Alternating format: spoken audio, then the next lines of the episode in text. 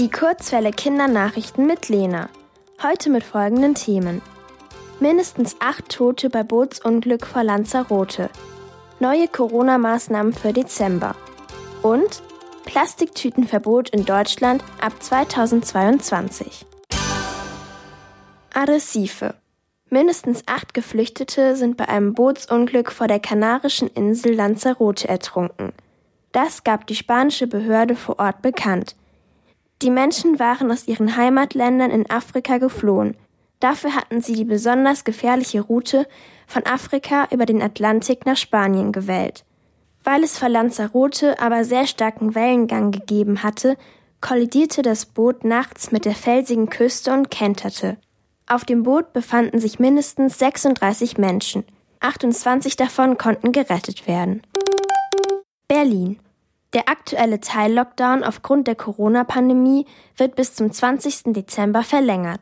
Das beschlossen Bund und Länder am Mittwoch. Die Kontaktbeschränkungen wurden ebenfalls verstärkt. Statt einer maximalen Anzahl von zehn Personen dürfen sich jetzt nur maximal fünf Personen aus zwei Haushalten treffen. Über Weihnachten und Silvester werden die Maßnahmen ausnahmsweise gelockert. Außerdem werden die Weihnachtsferien bundesweit vorgezogen. Auch in Bayern beginnen sie schon am 19. Dezember. Die Infektionszahlen in Deutschland sind nach wie vor hoch. Gestern wurde die Gesamtzahl von einer Million Corona-Infizierten seit März in Deutschland gemeldet. Berlin. Ab 2022 dürfen in deutschen Supermärkten keine Plastiktüten mehr angeboten werden. Das beschloss der Bundestag am Donnerstag.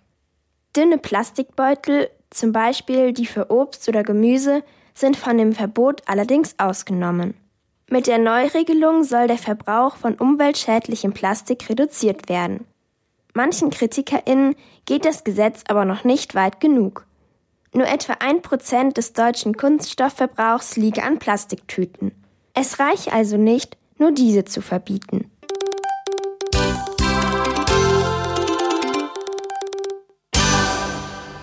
Die gute Nachricht.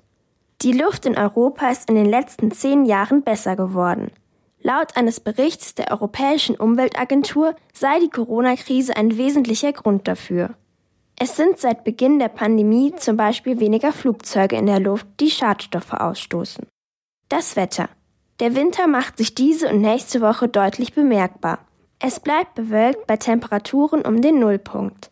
Am Dienstag kann es zu leichten Schneefällen kommen. Die Sonne lässt sich nur selten blicken.